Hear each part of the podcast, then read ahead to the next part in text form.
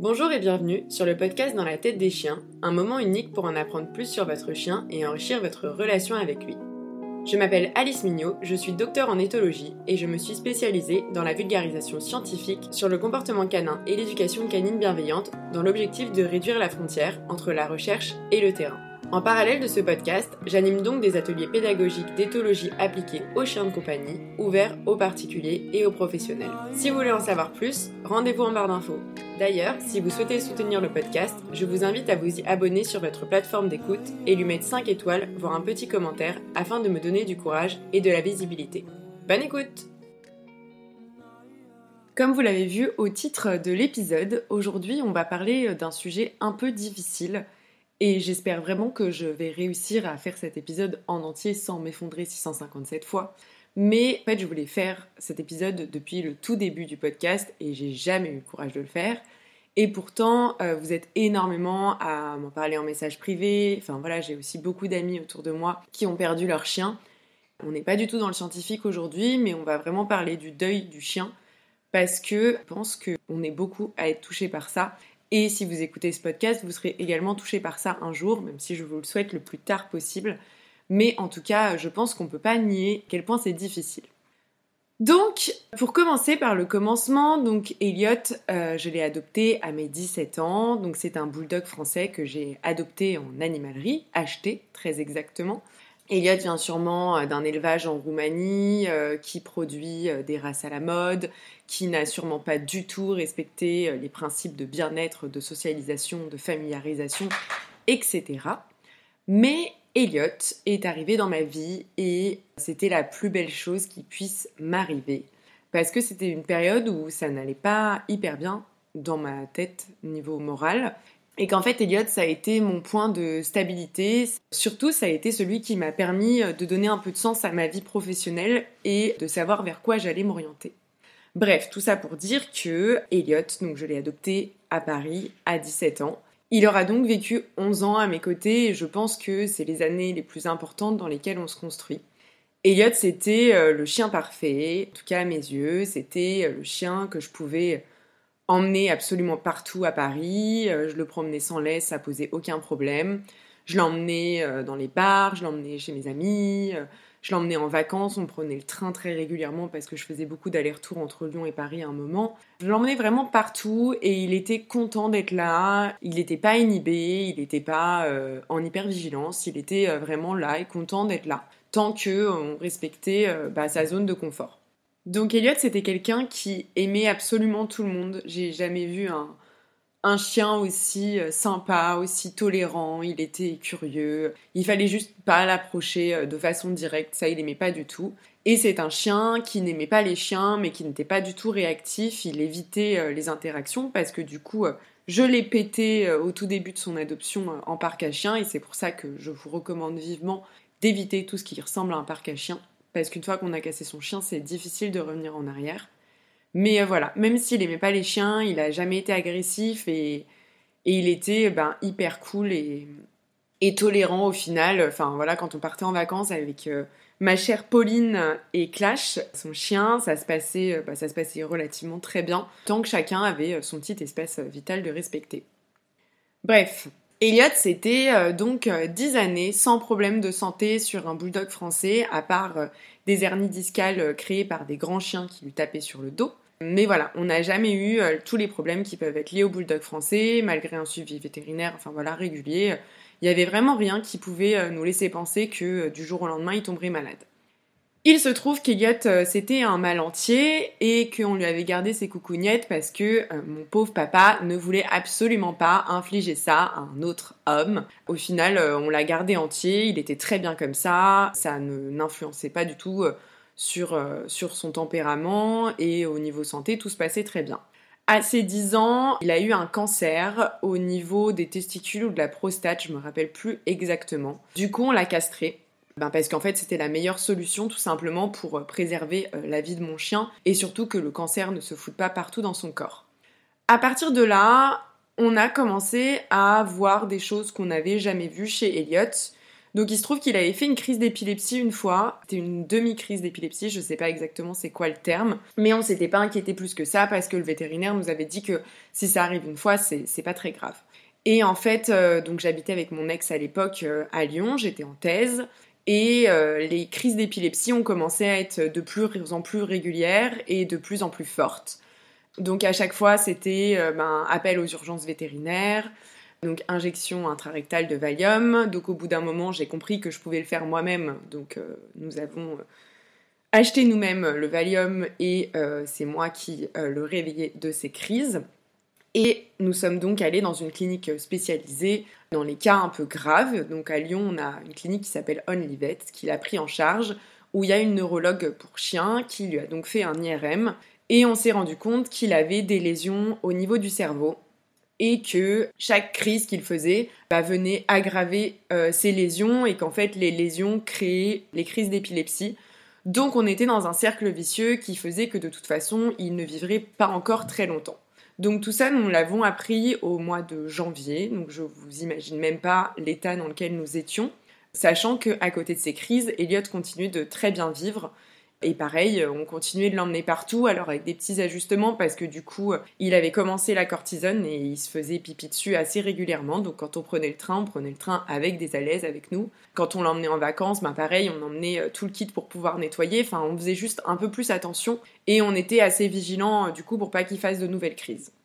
Et en fait, bah, vers l'été, ça a commencé à être de plus en plus fort, de plus en plus régulier. Et moralement, je pense que euh, mon ex et euh, moi-même, nous avons été moralement extrêmement affectés de la situation dans laquelle nous étions parce que ben on se réveillait en stress euh, toutes les nuits dès qu'Eliott bougeait en fait en se disant est-ce qu'il est en train de faire une crise? On était tous en urgence vétérinaire, ça coûtait une blinde, donc merci à mon papa d'avoir assumé tous les frais vétérinaires parce que je pense que si ça n'avait été que mon problème, je n'aurais jamais pu assumer puisque nous avons dépensé presque 6000 euros en 8 mois. Donc euh, voilà, moralement on était très affectés, on était pauvres, on pouvait plus vraiment sortir aussi parce que du coup la peur que bah, Elliot fasse une crise d'épilepsie quand on n'est pas là, euh, pour moi c'était vraiment trop dur à supporter. Et il se trouve que j'ai senti la fin d'Eliot arriver, j'ai senti euh, le deuil de mon, de mon chien approcher. J'avais déjà adopté Jean-Michel à ce moment-là, mon chat, ceux qui ne savent pas. Et j'ai dit à mon ex qu'il fallait absolument qu'on adopte un chien parce que je savais que je ne survivrais pas à la mort d'Eliot. Et donc à partir de là, on a commencé, enfin j'ai commencé surtout à chercher à adopter un chien. Donc moi je voulais un, croisé staff à l'époque. Euh, le seul problème c'était que toutes les, législations euh, liées au port de la muselière obligatoire et à la laisse tout le temps ne me convenaient pas et qu'on m'a beaucoup refusé euh, l'adoption de gros chiens parce que j'étais en appartement, donc j'avais pas sorti du tout la carte de euh, je fais une thèse sur les chiens. Mais voilà, en gros, c'était un peu compliqué. Puis un jour, j'ai accompagné ma copine Eline à adopter Kali. Et en fait, euh, j'ai totalement craqué sur Bocuse, qui correspondait à mes critères, un grand chien plutôt calme, avec le regard un peu gogol. Et voilà, je suis tombée totalement amoureuse de Bocuse. Et donc euh, j'ai dit à mon ex avec qui on partait en week-end qu'au retour du week-end on allait voir euh, Bocuse. Retour du week-end, catastrophe, on va voir Bocuse au refuge, Bocuse bouscule énormément Elliot et moi ben je ne voulais absolument pas que Elliot en pâtisse de l'adoption d'un nouveau chien, sachant que vu qu'il n'aimait pas spécialement les chiens, je savais que je lui imposais une contrainte de toute façon. Donc on rentre à la maison en se disant que ben c'est mort, on n'adoptera pas Bocuse et en fait euh, j'arrivais pas du tout à passer à autre chose et euh, mon ex me dit bah tu sais quoi on va y retourner au calme parce que j'avoue qu'on rentrait de week-end donc on était tous fatigués même Elliot c'était pas pas l'idéal et on est retourné au refuge euh, on a fait une balade avec Elliot qui était absolument géniale et nous sommes directement repartis avec Bocuse. Sachant que j'avais acheté euh, tout ce qu'il fallait harnais laisse tout le bordel friandises hyper chères et tout. Elliot a très bien accueilli Bocuse et c'est là où je me suis dit qu'il y avait sûrement une passation qui allait se faire et qu'Eliott avait compris tout simplement que ben, sa fin approchait et que moi j'avais juste besoin de quelqu'un d'autre pour prendre ce relais parce que, euh, bah parce que tout simplement survivre à un deuil de la personne qu'on aime le plus au monde, pour moi c'était juste insurmontable de me dire que je pourrais faire ça toute seule. Donc, nous avons vécu un mois à 5, du coup, euh, mon ex, moi, les deux chiens et Jean-Mich. Et euh, en fait, ça se passait très très bien. Ça a vraiment redonné à Elliot, je dirais pas une joie de vivre, mais en tout cas, ça l'a vachement plus motivé. On faisait, on allait essayer d'alterner les balades parce que du coup, Elliot allait pas, allait pas du tout au rythme de Bocuse, mais Elliot était sans laisse, donc ça posait pas, pas spécialement de problème pour lui. Un mois plus tard, on a eu la dernière crise je m'en rappelle comme si c'était hier et euh, de chaque petite étape qui ont donné lieu à cette journée que je ne décrirai pas parce que euh, j'ai pas envie non plus de vous faire pleurer. Mais euh, la neurologue nous avait dit qu'on aurait une dernière crise qui serait sûrement fatale. Et c'est ce qu'on a eu ce jour-là. Elliot a fait une crise et il ne s'est pas réveillé. Enfin, il s'est réveillé, mais il était en semi-conscience, il arrêtait pas de tomber, il se faisait pipi dessus, enfin bon. Et ce jour-là, Anna, qui n'habitait pas encore avec moi, donc pour la petite histoire, ça a été ma coloc pendant plusieurs années, était là pour euh, ben, me soutenir parce que nous avions rendez-vous chez le vétérinaire à 16h30. Et donc la journée a été extrêmement longue. Mon ex était au travail, il est rentré du travail plus tôt, nous sommes allés euthanasier Elliot. Je suis restée pendant, je pense, 15-20 minutes à côté de son corps. Et cette image restera gravée à jamais. Et même si c'était horrible, en fait, je me dis que je l'ai accompagné jusqu'au bout et que lui, de toute façon, avait été là pour toutes les étapes absolument horribles que j'avais pu vivre dans ma vie et que je lui devais bien ça. Et donc maintenant, on va parler du deuil parce que euh, parce que ça va faire plus de deux ans et je pense que j'arrive enfin à conceptualiser le fait qu'Eliott soit mort. Et je suis ravie d'avoir adopté Bocuse à ce moment-là parce que je pense qu'effectivement, sans Bocuse, ça aurait été beaucoup beaucoup plus compliqué. Donc on s'est très vite retrouvés tous les deux avec Bocuse et Jean-Michel bien évidemment. Et en fait c'est euh, Bocuse qui me faisait me lever le matin, c'est Bocuse qui me traînait pour, euh, bah, pour sortir, pour rencontrer des potes, euh, c'est Bocuse qui m'a mis sur la route d'une super éducatrice qui m'a révolutionné encore une fois ma vision du chien et m'a obligée à me sortir les doigts du cul dans le sens où elle m'a bien dit que Bocuse n'était pas Elliot et que je ne pouvais pas du tout attendre les mêmes choses, donc euh, Bocuse, euh, pour le rappel, chien errant de Guadeloupe, chien très indépendant, très sociable avec les autres chiens, avec qui on a eu vraiment du mal à créer du lien au début. Et je pense qu'on a aussi eu du mal à créer du lien parce que du coup j'avais tellement l'image de mon chien parfait dans la tête que en fait les petites conneries que Bocuse faisait, ben même si j'ai la théorie, etc., parce que j'étais déjà en thèse d'éthologie, hein, mais j'avais du mal à le vivre dans mon quotidien et j'avais du mal à accepter mes limites aussi et ses propres limites à lui et le fait que ce n'était pas Elliot et que ça n'allait jamais être Elliot. Donc après ça, on a eu plusieurs étapes hein, dans le deuil. Euh, j'ai eu beaucoup de colère, j'ai eu beaucoup de regrets. Je me suis demandé si ce jour-là, j'avais j'aurais pas dû un peu plus pousser et en même temps, je voulais, je voulais pas pousser. On avait déjà poussé huit mois.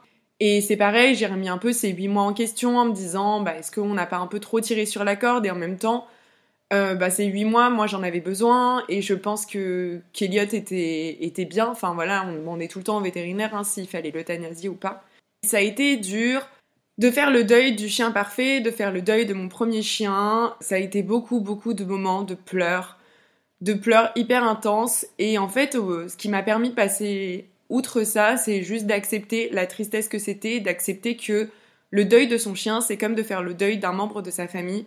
Ça prend énormément de temps, c'est énormément de souvenirs, euh, c'est tous les moments partagés, c'est le fait de grandir avec lui aussi. Et en fait, ben, chaque petit moment de mes 17 à mes 27 ans était vraiment lié à Elliot et j'avais euh, ben j'avais toujours cette petite charge et ce petit truc quand ça allait pas de me dire bah il est pas là, il est pas là pour me rassurer. Et en fait, je voulais faire cet épisode pour vous dire que même si c'est difficile et vous l'entendez à ma voix, c'est toujours pas facile d'en parler et c'est toujours pas facile de se remémorer tous les souvenirs qu'on a pu vivre avec son chien. En fait, à un moment, il se passe ben comme tout dans tous les deuils, une espèce de paisibilité liée à ça et le fait de se dire ben il est plus là mais tous les moments qu'on a vécu ensemble restent et ça c'est clair. Et ça m'empêche pas quand je croise un bulldog de me dire euh, putain mais qu'est-ce qui me manque?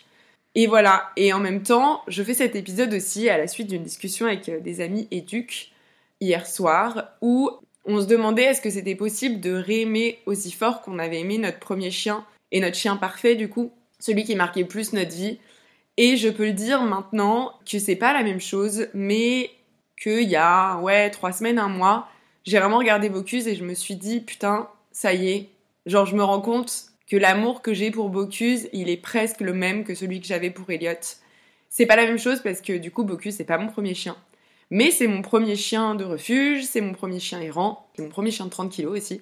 Et je pense que Bocuse euh, m'en a tellement appris que bah, c'est tout simplement une autre relation qui se crée.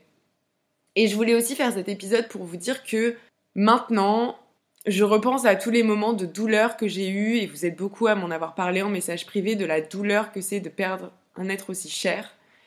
Et juste pour vous dire que ça s'apaise dans le temps et qu'on peut y repenser avec beaucoup de nostalgie et avec beaucoup de tristesse aussi. Mais ça s'apaise dans le temps et il y a un moment où ben, on arrive à faire le deuil en fait comme un être humain. Et je trouve ça d'ailleurs très dommage que alors moi, je l'ai pas du tout vécu dans mon entourage parce que tout le monde savait qu'Eliott était ma personne préférée. Et donc tout le monde savait que le deuil allait être assez atroce. Mais vous êtes beaucoup à m'avoir dit qu'on vous avait fait des réflexions de style mais c'est qu'un chien, euh, passe à autre chose, etc. Et en fait, euh, non, pas du tout. Enfin, j'ai pas regardé s'il y avait des études scientifiques là-dessus et je pense qu'il y en a, mais faire le deuil d'un chien, c'est comme faire le deuil d'une personne qu'on voit tous les jours, avec qui on partage sa vie, une personne dont on a la responsabilité, qui est dépendante de nous, avec qui on fait découvrir le monde. Et j'ai pas d'enfant et du coup je veux pas faire de comparaison avec le fait d'avoir un enfant. Mais voilà, pour moi, faire le deuil de son animal, c'est très proche, voire quasi ça, de faire le deuil d'un membre de sa famille. Euh.